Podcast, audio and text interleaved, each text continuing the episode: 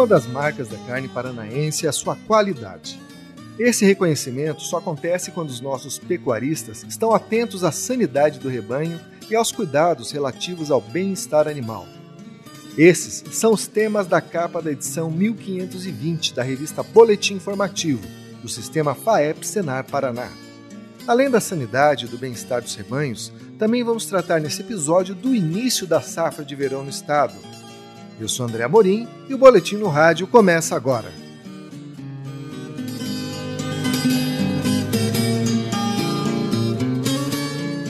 Bom, e para começar esse papo, eu gostaria de apresentar aqui os colegas de bancada que participam desse episódio, começando pelo Rafael Gonçalves Dias, que é gerente de saúde animal da Agência de Defesa Agropecuária do Paraná, a ADAPAR. Tudo bom, Rafael? Olá, tudo bem? Satisfação, obrigado pelo convite. Para nós é um prazer estar aqui com vocês. Nós que agradecemos aí a, a sua participação. Também temos aqui a jornalista Bruna Miller. Tudo bom, Bruna? Tudo bem, André? Um oi pro pessoal que está nos ouvindo e aqui para os nossos colegas de bancada. E o meu colega, meu amigo jornalista, o Antônio Senkovski. Como é que vai, Antônio? Tudo bem, André. Um olá aqui para todos que estão na bancada e obrigado pelo convite para falar mais uma vez com o produtor rural paranaense. Perfeito. Bom, um dos temas de capa né, desse, dessa edição do Boletim Informativo é o bem-estar animal. Rafael, muita gente às vezes deixa de comer carne, né? E às vezes até se torna um militante contra o consumo de carne, alegando que existe muita crueldade nesse processo, que o animal é maltratado, ele sofre demais. Isso procede? É verdade isso? É, esse é um tema que, volta e meia, a gente tem bastante discussão e é um tema bastante complexo, na verdade. Né?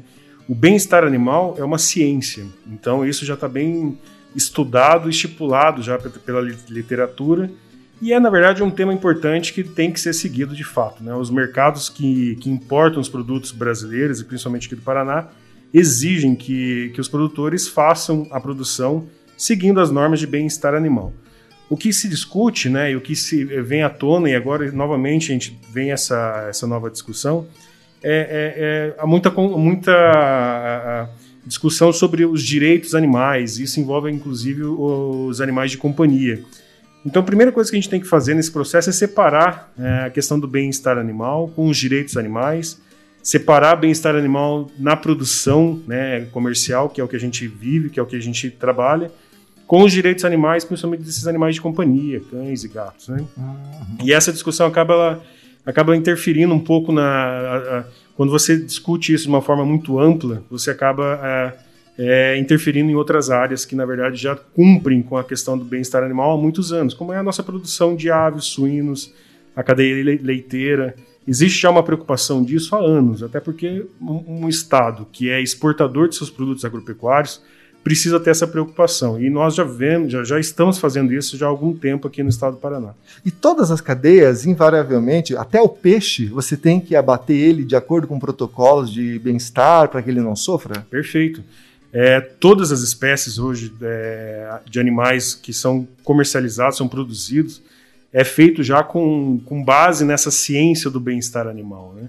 Não é só na questão do achismo ou da, do, de uma paixão de, de, de, de, de um tema que tem que ser feito dessa forma, é feito com uma com base em ciência e tudo isso é muito bem estudado há muitos anos. Então nós, como veterinários, a gente tem realmente é, uma preocupação muito grande com, com esse tema.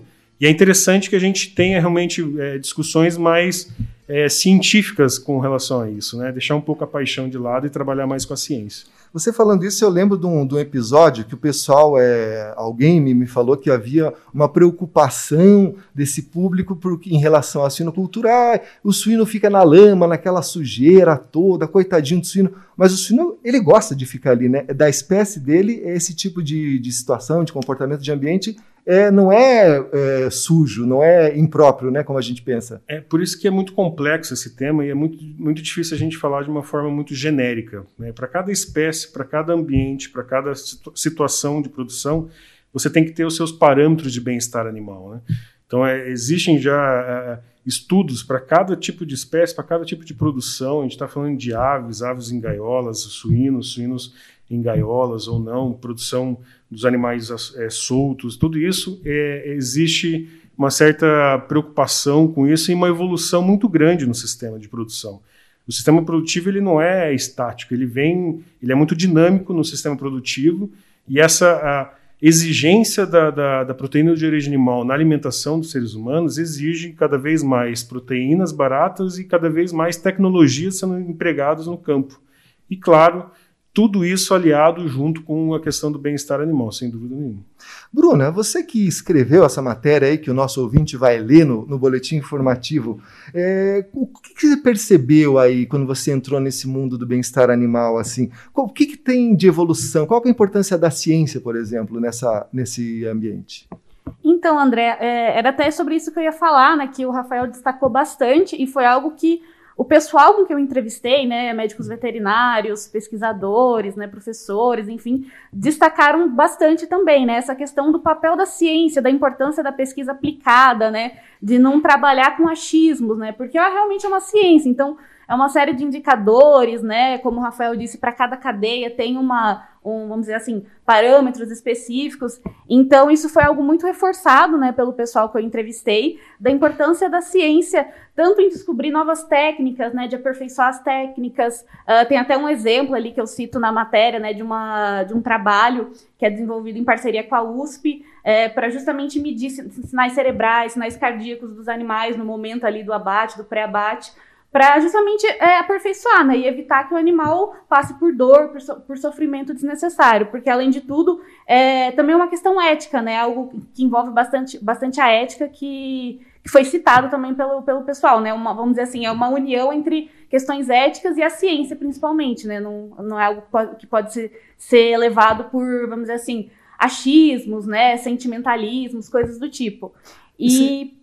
você falou dessa questão ética, acho muito interessante, é importante, ética, mas esse tipo de prática, ele também tem reflexo na produtividade ali do rebanho, do... Sim, sim, então, é, além de ser, porque assim, né, o, o, o, consumidor, como né, o Rafael também comentou, é, tá exigindo mais, né, ele quer saber de onde vem o produto que ele está comendo, de onde vem essa carne, se o animal sofreu ou não, então isso é, também envolve numa questão ética, eu acho que do, principalmente é um pedido do consumidor, né? E no caso da produção, é, já foi comprovado pela ciência, né? E os próprios produtores têm esse interesse em é, promover o bem-estar animal porque aumenta a produtividade, a qualidade da carne é melhor, enfim, tem uma série de, de fatores que é, melhoram né, a, a, a, qualidade, né, a produção, é, que está incluso no bem-estar animal. Então é um interesse também de vários lados, né? Não é só a questão ética, é científica, é a produção, enfim, é uma união de, de fatores. Rafael, e a gente quando pensa em, em bem-estar animal, a gente às vezes foca muito na questão do abate, né? Mas ele está presente em todas as etapas da criação ou, ou tem algumas etapas que, ele, que, que, essa preocupação é mais intensa? É, em todas as etapas. A Bruna resumiu bem. São feitos vários indicadores ao longo do processo produtivo. Então a gente, é, mais uma vez, a gente tem que separar muito bem a a questão do, do bem-estar animal dos direitos animais e, e separar a, a, área produtiva do, do, das outras espécies silvestres, animais de companhia. E, e eu acho que é importante, novamente a gente está é, em, em, voga com essa discussão, eu acho que é importante até para refletir sobre o nosso próprio sistema produtivo, mas eu tenho muita tranquilidade que as coisas evoluem muito bem, principalmente aqui no, no, no Paraná, onde a gente tem uma, uma expertise na área produtiva de, de da cadeia animal, né? Eu acho que aqui as coisas, a gente já vem recebendo, como a Bruna disse, uma pressão do próprio mercado, da exigência de, de, de terem da, desse cuidado do, com os animais. Eu acho que isso é importante, a gente tem que manter isso e evoluir cada vez mais, sem dúvida nenhuma. Mas evoluir com sustentabilidade uma, uma situação viável dentro dessa cadeia, que eu acho que é o que está sendo, sendo empregado aqui. E quando tem mudanças nessa, nessa questão, o, o, produtor também não pode ser penalizado, né? Vamos dizer assim, ah, agora vocês vão todos ter que se adequar a uma nova instrução normativa, não sei o que lá. Isso vem de, fruto de um diálogo também com o setor? É, todo processo regulamentar, regulamentar ou uma criação de uma lei, de uma instrução normativa, ela, ela, ela necessita de uma de uma participação da cadeia produtiva, da iniciativa privada, dos produtores, para que ela seja bem empregada. Né? A gente tem vários exemplos no Brasil, principalmente, de legislações que não são aplicáveis por não ter essa visão da praticidade da, da situação de como tem que ser feito no campo, como, como é feito na, na, na verdade. Isso para todas as áreas, não só no, no, no setor agropecuário, mas enfim, para todas as áreas. Então, nós que estamos desse lado aqui do, da mesa publicando leis, normativas, portarias, a gente tem muito cuidado, e isso tem melhorado bastante ao longo dos últimos anos, de tentar entender como é o processo produtivo e a forma como que essa lei vai ser aplicada na prática. A gente não, não a gente, o que a gente faz quando uh, publica uma instrução normativa, uma portaria, é que isso seja realmente executada. Se a gente fizer uma coisa que não é executada, realmente acaba sendo inócua, como várias outras legislações que a gente tem de exemplos aí, que realmente não, não resolve nem para o produtor e nem para quem está fiscalizando ou quem está exigindo aquela, aquela situação. Então, é, essa preocupação ela tem melhorado bastante nesses últimos tempos, assim, sabe? Então, acho que é, consultas públicas, é, envolvimento da iniciativa privada em, em criação de comitês e de, de, de, de grupos de discussão para realmente aplicar é, uma, um projeto de lei. Então, tudo isso acho que tá, melhorou bastante nesses últimos anos. Perfeito. Bom, pegando um gancho disso que você falou, né, desse diálogo com o setor produtivo, a criação de comitês, como você citou, é, foi criado um grupo gestor aí é, para tratar da questão da tuberculose e da brucelose. É isso? Isso. Aqui no Paraná a gente está criando um grupo gestor né, do, do, Programa Estadual de Controle e Erradicação da Brucelose e Tuberculose. E esse grupo gestor ele é composto por nós, da DAPAR, né, do Ministério da Agricultura, e outros órgãos e entidades da cadeia produtiva. Né? Então, a Federação da Agricultura, Fundepec, o CEPAR, é, pessoal da, da, da, do IDR. Então, são vários órgãos, o Sindileite, Sindicarnes, são vários órgãos que estão diretamente ligados no sistema produtivo, né, do, da cadeia bovina de leite e corte, que são as cadeias envolvidas no controle da brucelose e da tuberculose aqui no Paraná. Então é mais ou menos nisso que eu já estou falando aqui. A gente está criando uma série de novas regras, uma série de novos atos é, legislativos que a gente precisa é, conversar com quem está produzindo para ver a aplicabilidade disso. Eu acho que é interessante a gente perceber essa movimentação né, nesse momento que é tão decisivo para o controle sanitário aqui no, no Paraná, que o, o Estado está prestes a conseguir o reconhecimento né, como área livre de febre aftosa sem vacinação, e é uma demonstração que o trabalho que vem sendo construído nas últimas décadas continua, né? A construção do sistema é, sanitário cada vez mais robusto, né, com a participação do setor produtivo, do poder público, ele vem sendo feito de uma forma muito concreta aqui no estado, né? E, e a diferente da aftosa, a brucelose e a tuberculose vão resultar em ganhos diretos para a cadeia de bovinocultura, né? Que é, a aftosa afeta todas as cadeias, né? Porque é um selo de qualidade para o mundo. E aí acho que esse controle de brucelose e tuberculose indo para um patamar, um novo patamar, tendo esse grupo gestor para apoiar aí as, o serviço veterinário oficial, aí pode dar um até possibilitar outras é, outros selos de qualidade, né? O, que o Paraná já vem aí desenvolvendo com com essa questão aí da aftose e agora com outras doenças também tendo esse combate mais é, de uma forma mais efetiva, né, Rafael? É, a gente fala tanto da, da de, de, evolução, de, de, de, emprego da tecnologia de campo, a gente está comentando aqui bastante sobre a questão do bem-estar animal, mas a gente ainda convive com doenças que são doenças de, de mais de 100 anos já na, dentro do território produtivo, né? Brucelose tuberculose, a gente tem essa, essa, é, esse problema, principalmente aqui na América do Sul. Países mais desenvolvidos já trabalham, já praticamente estão em processos de erradicação há muitos anos dessas doenças. E a gente, é, o que a gente percebeu é que não, não, não, não tivemos um avanço significativo na, na, na prevalência da doença aqui no estado do Paraná nesses últimos anos. Desde a criação do programa lá em 2001, 2002, o programa nacional e depois o programa estadual, muito pouco se avançou na, no controle dessas doenças. qualquer produtor hoje de, de leite, até o próprio produtor de, de, gado de corte, é, tem casos, ou ouviu falar de casos de brucelose e tuberculose nas propriedades né, vizinhas ou na própria propriedade de produção. Então a gente tem uma, um problema muito grande de duas doenças que, que são doenças que podem, podem ser transmitidas aos seres humanos, então são doenças que são, a gente considera, a gente chama elas de zoonoses, né, são transmissíveis, pode passar pelo leite, pela, pela carne, enfim. São doenças já centenárias aí no, no, no território do, do, estado, do Brasil todo, da América do Sul toda, e que a gente vê pouco avanço no controle e erradicação dessas doenças. A gente pegar é, bacias leiteiras com alta é, tecnificação lá, ali na região de Castro, Carambeí, é, que são exemplos no mundo né, de, de tecnologia empregada, de controle de qualidade do, do processo, mas que ainda, isso no território Paraná, do, do Paranaense todo, assim, a gente tem ainda convivendo, a gente está convivendo ainda com doenças que, que, são de 40, 50 anos atrás, que, que na verdade a gente, o, o problema é a gente não vê avanços para essas doenças, diferente, por exemplo, de febre aftosa que você comentou.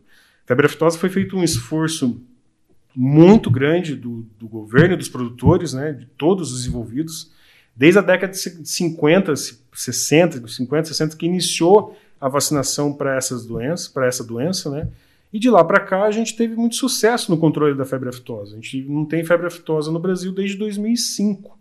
De lá para cá a gente não teve mais nenhum caso diferente de brucelose tuberculose. Por isso a necessidade de a gente avançar nisso. A gente quer ser, a gente quer começar a exportar não mais commodity, a gente quer, a gente quer exportar produtos com qualidade e segurança alimentar, que é o que o mundo exige. Né? E isso está envolvido nesse pacote, está envolvido bem-estar animal, está envolvido uma criação de animais sadios, sem doenças, sem que leve risco, por exemplo, de transmitir brucelose tuberculose em países que já já têm erradicado essa doença. É muito simples essa conta. A gente, a gente hoje está pensando na, na, no excedente da nossa produção, na, no, na questão do, do, mercado. A gente quer o produtor quer cada vez mais ganhar. O, o, custo de produção é muito alto, então você tem você tem toda essa tecnologia empregada que precisa ter esse retorno. Mas a gente precisa controlar algumas mazelas antigas que são teoricamente fáceis de controlar desde que haja o, um engajamento de toda a cadeia, como foi feito da fitose. Muito, muito bom o, a, o seu exemplo e até a forma de comparação, porque o que a gente está tentando fazer aqui com, com o Paraná é fazer o que a gente fez já com febre aftosa lá na década de 50, 60, onde a gente não tinha nenhuma tecnologia, não tinha nenhum meio de comunicação como nós temos hoje, né? E hoje, então, teoricamente, é muito mais fácil a gente conseguir é, ter um, um sucesso num, num, programa como esse. Mas, Rafael, na, na tua opinião, onde que está o gap na questão da tuberculose, da brucelose? Onde que está essa lacuna? É a consciência do produtor que está faltando mesmo? É, são vários, né? Não, não existe um, uma causa, não existe um, um, ponto só a ser combatido. São vários os, os problemas que a gente tem que a gente tem que ir eliminando e avançando a cada dia, né? Para a brucelose, a gente tem uma vacinação que protege o animal da infecção da doença. Então, o produtor que tem animais né, bovinos, fêmeas, com idade de 3 a 8 meses de idade, tem que fazer essa vacinação. Nem sempre a gente tem sucesso nesse, nessa situação. Muitos produtores, ou por não conseguirem um, um vacinador, porque às vezes tem um ou dois animais, acabam não vacinando, ou muitos produtores simplesmente não fazem a vacinação contra a brucelose. Aí já começa um dos problemas. O outro problema que eu vejo muito grande é que a, a, a introdução de animais, principalmente em produção leiteira, uhum. a introdução dos animais tem que vir animais com exame já, exame, animais sabidamente negativos, porque esse animal, essas duas doenças, são doenças silenciosas. O animal não manifesta clinicamente a doença, então o produtor não sabe que o animal está doente. Às vezes são animais de, de quase uma tonelada de, de, e, vai, e o animal às vezes está doente. Então, trazer o animal doente para dentro do rebanho, isso vai fazer com que os outros animais também adoeçam. E são doenças que não têm cura. Uma vez infectado, o único destino desses animais é o sacrifício dos animais. Então, toda aquela genética, todo aquele ganho, o produtor vai investimento perder. O investimento, o produtor vai perder. Não, o animal que pode valer, sei lá, qualquer valor, a partir do momento que está doente, não vale mais nada. Então, esse é um problema muito grande para o produtor e para o controle da doença em si. O que a gente começou a fazer esse ano aqui no Paraná, é, são portarias recentes, é exigir o saneamento da propriedade. Então, a partir do momento que o produtor detecta um animal positivo, ele vai ter que testar todos os outros animais para saber quais os outros animais que estão positivos para poder eliminar também. Porque se ele elimina só esse animal positivo e mantém os outros, sem teoricamente, saber? sem saber se estão positivo ou negativo, essa doença vai ressurgir depois de uns anos. E por serem doenças silenciosas, é, o problema é que o produtor acha que está tudo, muito, tá tudo muito bem, tudo muito bom, mas a doença está lá e ele acaba não vendo isso. É, Antônio, você que entrou nesse mundo da tuberculose, da brucelose, o que, que mais te su surpreendeu na hora de escrever essa matéria? Bom, me surpreendeu que é um prejuízo milionário aí que causa né, esse, esse, essas duas doenças aqui no Paraná. E é importante frisar que para tuberculose não tem vacina, né, Rafael? Então não tem indenização caso o produtor perca o animal ali, ele não tem direito a. É. Aliás, pelo contrário, né? A Isso. brucelose não tem indenização, Isso. a tuberculose tem indenização. Então é, é, Mas é um prejuízo aí de vários milhões de reais todos os anos que a pecuária de corte sofre no, de corte de leite sofre no Paraná. Né? É até difícil mensurar em valores o prejuízo que essas duas doenças causam, mas é um, são prejuízos incalculáveis assim. Pela, por, pela brucelose ter a vacinação e ter uma, uma, uma forma de prevenir a doença, nós não temos a indenização dos animais positivos. A tuberculose realmente não tem uma, uma vacinação para prevenir a tuberculose. Uma vez o animal detectado, tem que ser sacrificado. Para a tuberculose, tem indenização. Mas são doenças que causam problemas reprodutivos, o animal é, vai abortar, a produção de leite cai, então o animal emagrece. É, são prejuízos diretos e indiretos que o produtor tem. E isso afeta drasticamente a nossa produção, vai afetar cada vez mais, os mercados estão cada vez mais exigentes. Aqui no Paraná se discute muito, o Sul, na verdade, não é só no Paraná, a, a, produção leiteira do Sul é muito forte, né, e vai cada vez ser mais forte. A gente vai começar, em algum momento, ter que exportar essa nossa produção, e a gente não vai conseguir ter bons mercados se a gente estiver ainda convivendo com doenças aí de, de 40, 50 anos que a gente realmente não tem avanço nisso. E qual seria a situação dos rebanhos paranenses hoje em relação a essas duas doenças? A nossa prevalência, a gente fez um inquérito, um estudo para estimar quantos animais nós temos positivo no Paraná. Então a gente teve aí, a gente fez um primeiro estudo em 2002 para brucelose tuberculose, 2002 e 2005, e repetimos agora em 2018. Então a, a nossa prevalência até é baixa comparado com outros estados mas é uma prevalência significativa ainda. Então a gente tem aí para tuberculose 0,4% dos animais positivos, para brucelose 1,4%, alguma coisa assim. É, como nós aqui do Paraná fazemos muitos exames, né, é, acaba aparecendo muitos casos positivos no, do, ao longo do ano. Então a gente faz cerca de 700, 600 mil exames por ano e são eliminados cerca de mil animais por ano para cada uma das doenças aqui no estado do Paraná é significativo. Né? Um, um animal que o produtor perda é, para ele vai ser, é assim. bastante significativo. Então a gente, apesar das prevalências serem consideradas baixas, a, a, conclusão desse estudo que a gente fez em 2018 é que não houve mudança no, do nosso cenário, do nosso cenário é, epidemiológico da, das duas doenças lá de 2002. Então, estatisticamente, a gente está igual de, em 2002 com relação às ocorrências das doenças aqui no Paraná. Que é muito ruim, porque a gente já vem trabalhando há quase 20 anos com a doença, uhum. fazendo muitos exames, sacrificando animais positivos e não melhorou essa questão da, da, da, da não diminuiu o número de casos de animais aqui no Paraná. Então isso acaba sendo um pouco frustrante, mas a gente espera que daqui para frente, até com relação à fitosa, por bloquear a entrada de animais uhum. de outros estados aqui do Paraná, a gente acha que isso também vai ser favorável para que não venham animais contaminados de outros estados aqui para a nossa região.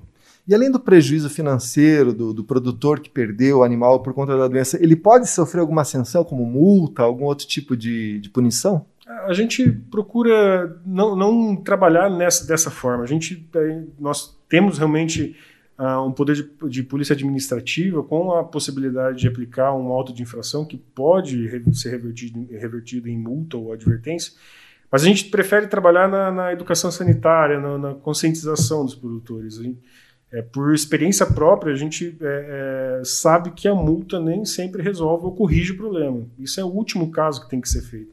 Obviamente que o produtor que insiste na, em alguma má prática, o remédio vai ser esse mesmo. Mas a gente não, não incentiva que isso seja feito, porque a gente sabe que isso nem sempre resolve. Tem outras, outras formas, outros métodos de, de trabalhar com, com a, a, prevenção das doenças. Que para nós, o que, que a gente precisa é realmente é, é trabalhar na prevenção. Né? A gente está sempre um passo à frente da doença e não esperar acontecer para correr atrás, porque o prejuízo é muito maior, a gente já tem experiência em outros focos aí de anos anteriores.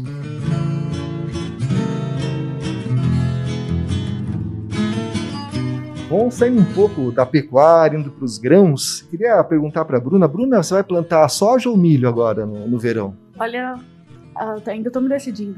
É, aqui no Paraná, a turma tá muito, muito afoita para plantar soja.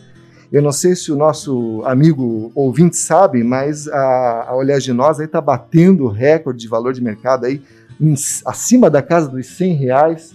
Então tá muito competitiva. O pessoal aumentou aí. Não tinha o Paraná não tem muito para onde crescer, né? A sua fronteira agrícola. Mas o pessoal avançou com a soja um pouquinho de área de feijão, em cima de um pouquinho de área de pastagem. E agora na safra que se inicia aí a previsão é que a gente tenha 5,53 milhões de hectares e uma produção estimada aí de 20,5 milhões de toneladas. É soja pra caramba, hein, Toninho? É, e é interessante a gente estar tá falando disso hoje, que nós estamos gravando aqui esse programa dia 11 de setembro, que é justamente o primeiro dia depois do fim do vazio sanitário, né? Ou seja, é. foi dada a largada hoje. Exatamente. Então, pessoal aí, é, alguns até podem até ter arriscado plantar um antes, que um pouquinho antes, porque a, a a normativa aí diz que não pode ter planta fora da terra, né? Uhum. Antes do dia 11. Então pode... Só que como o cenário aí de chuvas tá meio desfavorável, eu acredito que seja, a não ser que a pessoa seja muito, muito destemida para plantar no pó aí, mas eu acho que é, pela previsão do tempo que a gente tem acompanhado aí, deve demorar um pouquinho para vir a chuva, né? Então fica o alerta aí esse Agora essa é a hora, né, de especular, de arriscar, de não arriscar, fica aquela coisa, será que planta, será que não planta, será que vai chover, não vai chover? Se o clima ajudar, a gente deve passar das 20 milhões de toneladas, segundo a SEAB, né? O, e eu falei com para fazer essa matéria, que você também vai conferir no boletim informativo, amigo ouvinte. Eu falei com o agrometeorologista Luiz Renato Lazinski e as notícias que ele trouxe não são das mais animadoras. A seca deve continuar dando tom aí nessa próxima safra é, chuvas irregulares e abaixo da média, ou seja, vamos ter que contar com um pouquinho de sorte e ajuda de São Pedro para poder fazer essa safra ser uma super, mais uma super safra, né? Isso mesmo. Esse ano a gente também tinha essa, esse medo, né? Ano passado aí demorou para chover. Ah, será que a safrinha vai dar? Não vai dar para plantar? E no fim das contas deu certo. Então vamos torcer para que esse ano a gente novamente as previsões aí é, não que estejam erradas, mas que a chuva venha ainda que com condições não tão favoráveis e não tão previsíveis como em outros anos. E o trigo que está em campo também tem boas perspectivas. O produtor de trigo ele não está acostumado a, a, ter rentabilidade, né? É uma coisa triste, né? O cara geralmente planta por rotação de cultura, mas esse ano, gente, se tudo der certo, se nesse finalzinho São Pedro ajudar, a expectativa também é de um bom resultado aí acima de 3,5 milhões de toneladas. Fazia tempo que não dava uma safra de trigo tão boa assim. É, deu uma geadinha ali, né? Pra dar uma. Tava Isso. tudo bem, deu uma geada, mas foi só o susto, né, André? Foi só o susto. E como o, o milho também está muito valorizado, muito caro, o farelo do trigo aí, como componente da ração animal, também tende a se valorizar. Também é uma boa notícia aí para o nosso triticultor. Bem, é isso, meus amigos. Queria agradecer você que está nos ouvindo aí pela audiência. Queria agradecer o Rafael aí pela presença. Rafael, muito obrigado. Venha sempre, é sempre uma alegria, um privilégio contar com a sua presença. Agradecer meus amigos de bancada, aqui a Bruno, Antônio, e falar que se você quiser ouvir outros episódios desse podcast, você pode acessar o nosso site, que é o www.sistemafaep.org.br. Lá também tem o link para as nossas redes sociais. Você pode ouvir esse podcast no YouTube e no Spotify e também no nosso aplicativo para celular. Se você ainda não tem esse aplicativo aí, baixe gratuitamente e você vai poder receber cotações de mercado, previsão do tempo, nossa revista Boletim Informativo e esse podcast que fazemos com todo carinho para você. Muito obrigado e até semana que vem.